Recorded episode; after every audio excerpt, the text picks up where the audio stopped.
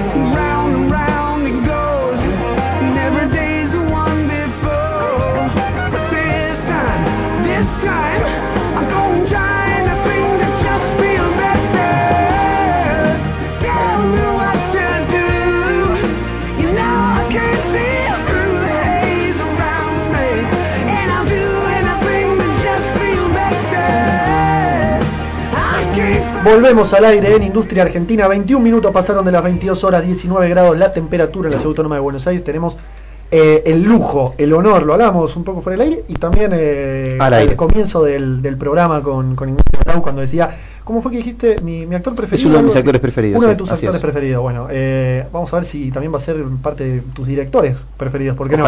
Estamos en línea con Fernando Mirás, actor, guionista, director. Acaba de estrenar su primera película dirigida por él, con Darío Grandinetti. Eh, actúa él mismo también, así que vamos a hablar un poco de todo lo que veníamos hablando a lo largo del programa, la situación que está pasando en la cultura y también, por supuesto, de sus proyectos y su película. Fernán Mirás con nosotros. Fernán Facundo Ronchel te saluda. ¿Cómo estás?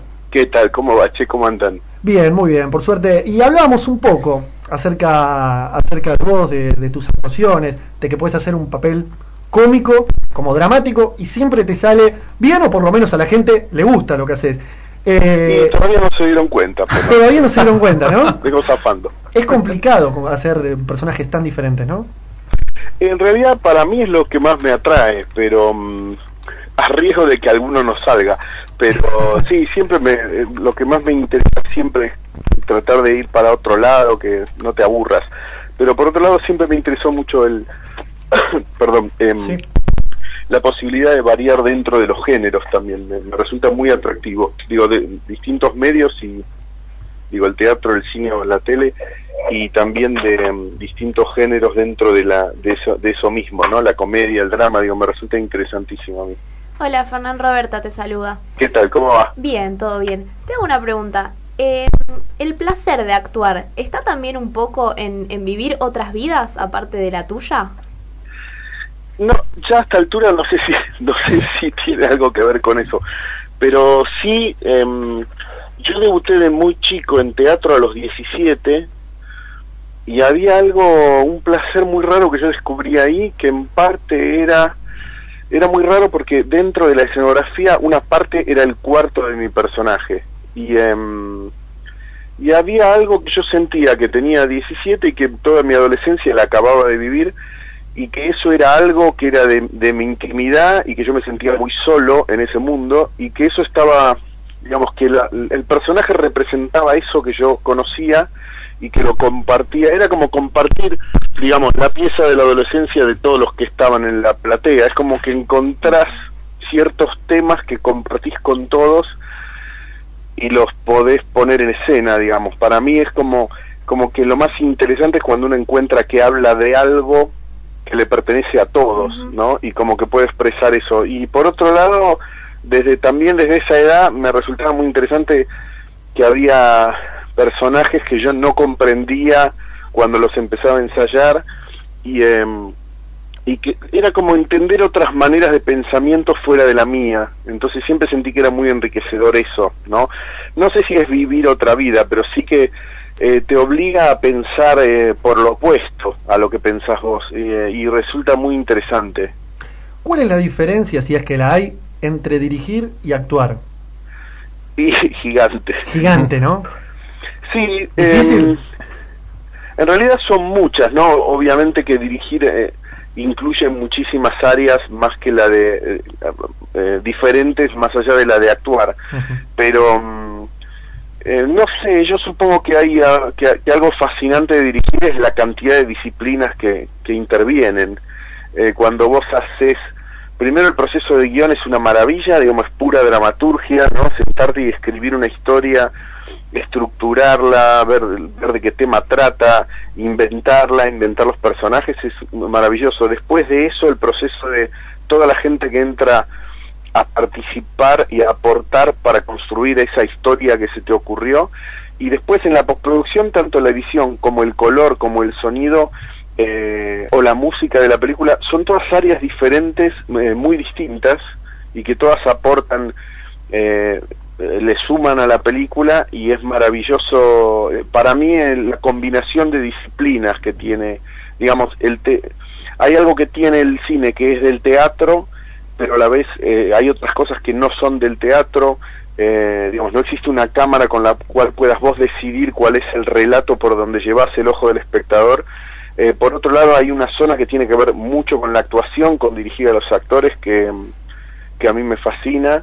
Y em, entonces es como, como que es un polirru, pero... y, eh, y actuar, por ahí la diferencia que yo siento un poco es que, que es apropiarte de los temas del autor. Y, eh, y tal vez si dirigís es, es, son, eh, es más directa la conexión con los temas de los que querés hablar. También es más grande la responsabilidad, te ganas de salir corriendo por momento. Fernán Ignacio te saluda, ¿cómo estás? ¿Qué tal? ¿Cómo va? Muy bien. Tengo una consultita ahora que mencionaste justo lo de actuar y dirigir. Eh, ¿Sos el director que siempre quisiste tener como actor? No, no ¿Fuiste creo aprendiendo, digamos, viste, tomando lo mejor y lo peor de los que tuviste a lo largo de tu extensa y exitosa carrera? Sí, no, no creo que sea el director. Este, hay muchos directores con los que me gustaría trabajar mucho más que conmigo mismo. Pero lo que sí es verdad es que mm, yo tenía mucho más miedo de, dirigir los días previos a cuando empecé a dirigir, porque trabajé con, directores extraordinarios y lo que me pasaba era que al segundo día me di cuenta que tenía un archivo en la cabeza de cómo trabajaban todos ellos. Entonces, frente a lo que yo confrontaba cada día como problema o como dificultad del trabajo, eh, me daba cuenta de que tenía todos esos directores en la cabeza. Sin, al final del día, de la jornada, yo me volví al hotel, esto era en Mar del Plata o en Necochea donde filmamos, y me acordaba de, qué director hubiera lo hubiera resuelto así. Entonces me, fue como me sentí que tenía mucha suerte de haber estado en primera fila viéndolos trabajar. Eh, Fernán, ¿cuál es el éxito para el peso de la ley? Para vos, ¿cuál sería el éxito?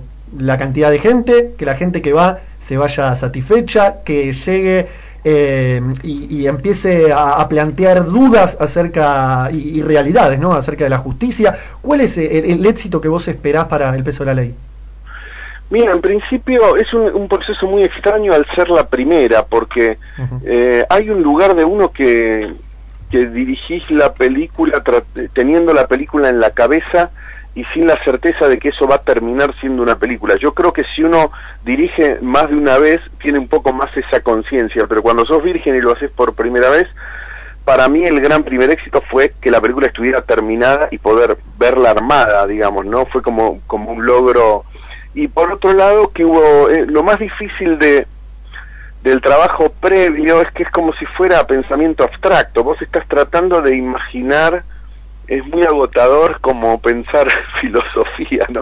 Porque estás tratando de imaginar qué se va a ver, qué, planos elegís, cuál va a ser la apuesta, cómo va a ser la dirección de los actores, en función de algo que está en el aire, que no sabes del todo qué, qué, puede llegar a ser. Para mí, el primer éxito fue que estuviera terminada y fue una sorpresa enorme eh, que la, es una película con un lanzamiento muy modesto, salió con 20 salas, y ya hizo más de 22.000 espectadores y está en quinta semana en los cines. Es un número, me llaman productores para felicitarme y esas cosas. Eh, ha hecho un recorrido increíble, este, mm, tuviendo, teniendo el lanzamiento que tienen algunas películas argentinas, viste una ópera prima así por primera vez. Eh, y a mí te diría que parte de lo que me, que me resulta muy, muy placentero es cuando alguien se pegó un viaje con la película y te habla de la película, cuando sentís que la hizo propia. Hay gente que la vio más de una vez, cosa que, me sorprende mucho, y que les resulta que la película los, los involucra, digamos, ¿no? Eh, pero yo te diría que para la timba, que es el cine siempre, yo lo conozco desde muy chico, eh, y veo esos padecimientos y, esa, y, ese, y, ese sufrir del director, porque el esfuerzo es mayúsculo, y... Eh, es un esfuerzo de muchos años y que, que la gente la haya, la haya elegido es como es una suerte muy grande que yo la valoro mucho porque no siempre pasa. Sí, es como, como sacar un bebé al mundo, ¿no? Ir viendo cada pasito que da y que para uno que quizás es enorme y para los que para los demás, los que no estuvieron involucrados, los que no trabajaron tanto, quizás no se dan cuenta de la magnitud que tiene para los protagonistas.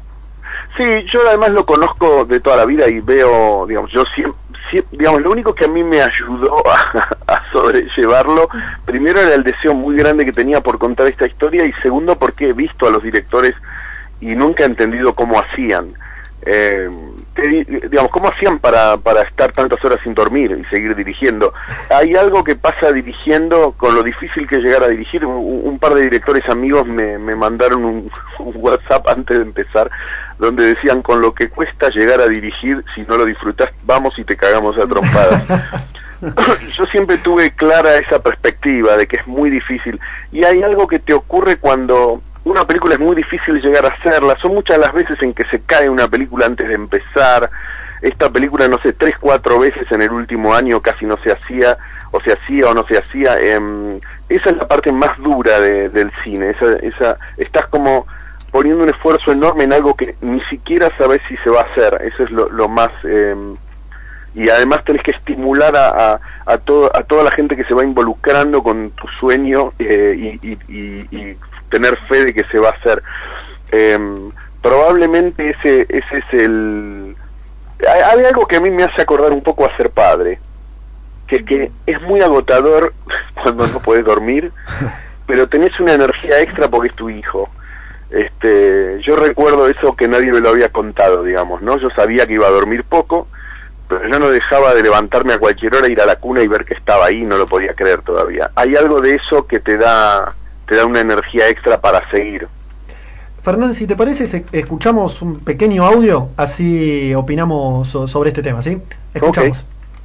El cine en la Argentina se autofinancia. No le saca recursos ni a los jubilados, ni a los maestros, ni a los hospitales. La semana pasada nuestro Instituto de Cine pasó a ser un organismo intervenido. ¡Estamos todos locos! ¿Qué están queriendo? ¿Están queriendo desfinanciar el cine argentino? ¿Eso es lo que están queriendo? La destitución del presidente del Inca es una cortina de humo que esconde una operación. ¿No se dan cuenta que el cine argentino es uno de los pocos motivos de orgullo de este país? El cine argentino se autofinancia. Da trabajo y es cultura. No a la intervención del Inca. No al atropello contra la industria audiovisual, contra la cultura. ¿Qué está están queriendo? ¿Quedarse con el canon? ¿Quedarse con el 10% de las entradas? ¿Qué van a hacer con eso? ¿Se las van a regalar a las multinacionales? ¿Cuál sería el beneficio secundario de todo esto?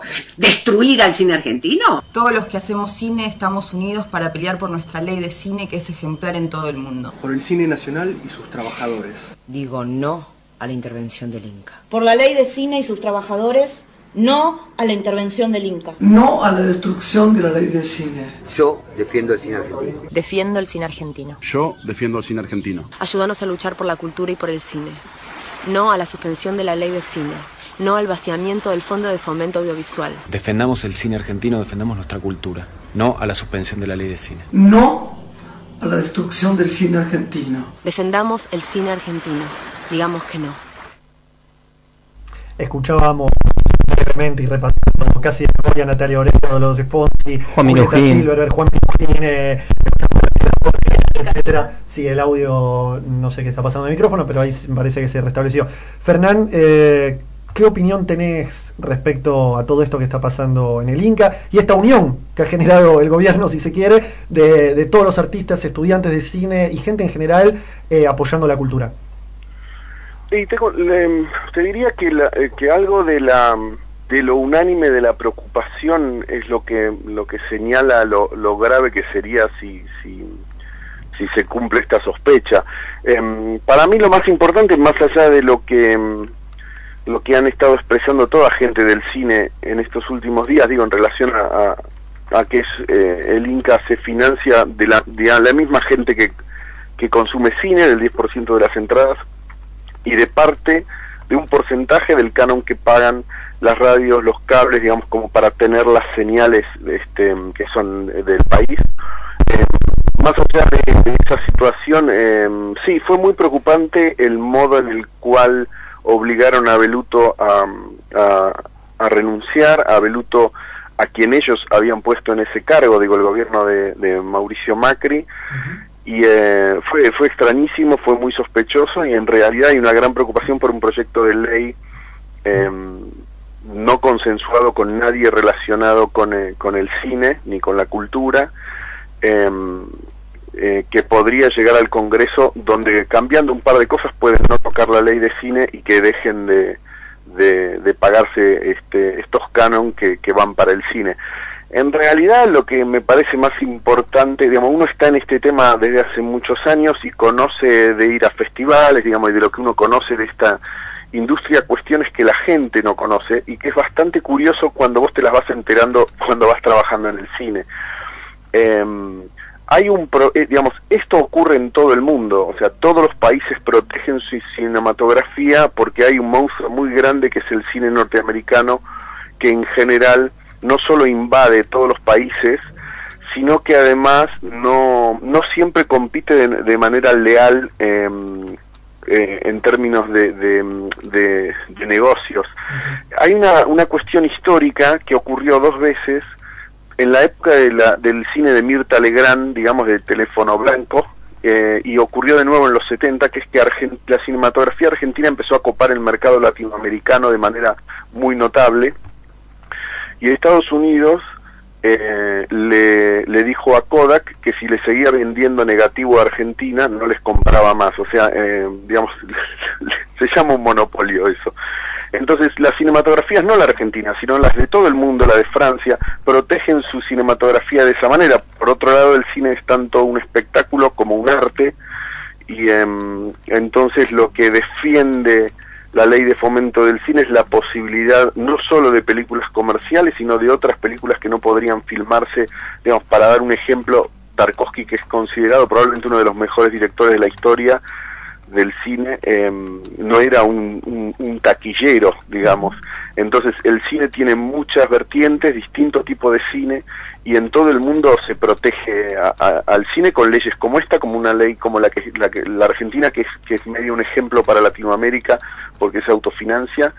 Y, eh, y esta es una lucha de toda la vida de, de, de nuestra de las cinematografías locales respecto a, a, al, al, al, pulpo de Estados Unidos, porque, digamos, no, es, no, lo estoy diciendo, es una cuestión comercial, no una cuestión política lo que estoy diciendo y es un hecho. Digamos, vos vas a Francia y los directores se la pasan discutiendo este tema, que es cómo el Estado trata de proteger su cinematografía en, la cuota de pantalla, la cantidad de películas que podés ver, em, con cuántas copias sale. Eh, digamos, yo estrené una película, eh, como digo, no, es culpa de La Bella y la Bestia que yo haya tenido 20 salas, es culpa de que, digamos, es la razón del lanzamiento que yo pude tener. Pero a, la vez aparece La Bella y la Bestia con 400 salas contra 20 de uno. Y, y, alguna otra película argentina de esa semana por ahí tuvo 50, 70 salas. Em, es muy difícil competir con eso y lo que hace eso es que hay días que vos vas al cine a ver qué hay en el cine y todo lo que tenés ahí, elegís algo de eso que hay ahí y si no está ahí la si no hay una película argentina no, no la vas a ver. Digamos, de, de la misma manera que en, en muchos países se cuida su cine de esta manera y tiene apoyo estatal, eh, y en Estados Unidos, que es una industria enorme, de, la cual vive muchísima gente, eh, también hay em, beneficios impositivos si filmas en determinada ciudad, o por ejemplo, Canadá es un, país abierto a, rodajes, dando beneficios impositivos para que filmes ahí, porque las, las películas, además de todo, venden los países. Digamos, vos te vas a Nueva York y lo que vas a hacer es mirar todos los lugares donde se filmó Manhattan, Taxi Driver. Digamos, vos vas a veces a las ciudades por lo que viste en las películas. Eh, Fernando, te hago la última, eh, no, te, robamos más tiempo, te agradecemos mucho el contacto. Ningún eh, problema, un placer. a mí me gustaría que para cerrar, sos vos autorizada desde ya en la cultura, pero también en la educación, ¿sí? Tu mamá era, era docente, hablaste en reiteradas entrevistas acerca de la educación, me gustaría eh, si, si podés brevemente la educación. Y para cerrar, hubo una vez una, una entrevista, no, recuerdo en qué, en qué programa, si fue 678, TVR, algún canal así, algún programa así, donde dijiste, la sensación era que para levantar el país del 2001 lo iban a poder ver nuestros nietos, a lo mejor, dijiste vos. Y que finalmente lo terminaste viendo vos el país eh, levantado, no como todos queríamos, pero levantado de, de, las cenizas de lo que había sido el 2001. ¿Qué pasó en ese medio para vos, eh, brevemente, como para, para saber y tu, opinión al, respecto? Mira, yo recuerdo el pensamiento que tuve cuando lo cuando hablé de eso, y era que mm, lo que a mí me pasaba era que yo sé que un país lo podés hacer mierda muy rápido, porque yo lo he visto ya. Eh, entonces no no sé si es lo que están haciendo en este momento, pero hay digamos uno tiene serias sospechas de que ese es el camino. Eh, es increíble para mucha gente, pero uno ha visto en la historia cómo hay quienes se benefician se benefician cuando destruís un país. El 2001 fue un beneficio para muchos. Yo no digo que estemos yendo del 2001, pero bueno, son las mismas políticas económicas que nos dejaron ahí y entonces es una situación muy preocupante y, muy angustiante.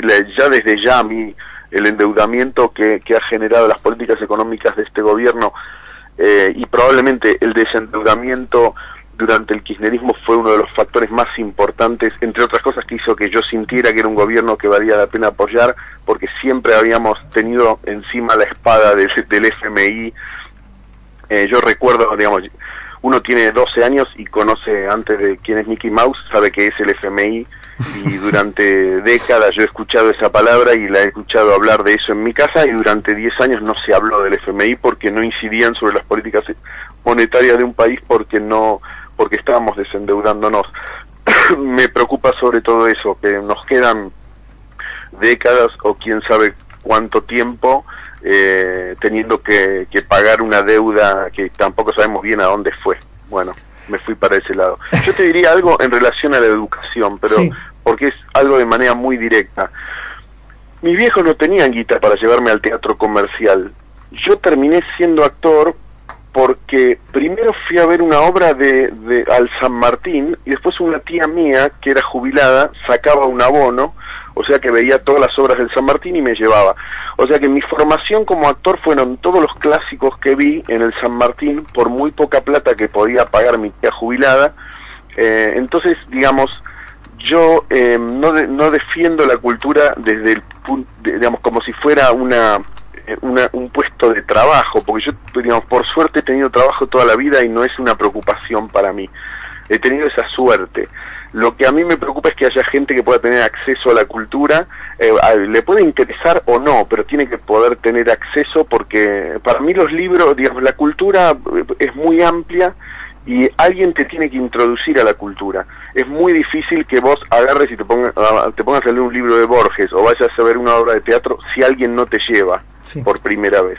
Y por ahí descubrís algo que te interesa. Entonces, me parece, a mí lo que más me preocupa de la cultura es el hecho de acercársela a la gente que no puede tenerla.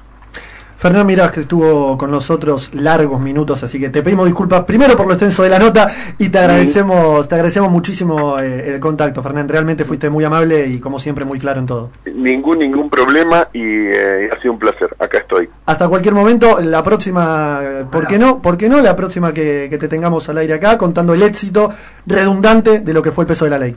Dale, perfecto. Dale, un abrazo muy grande, Fernán. Muchas gracias. Eh.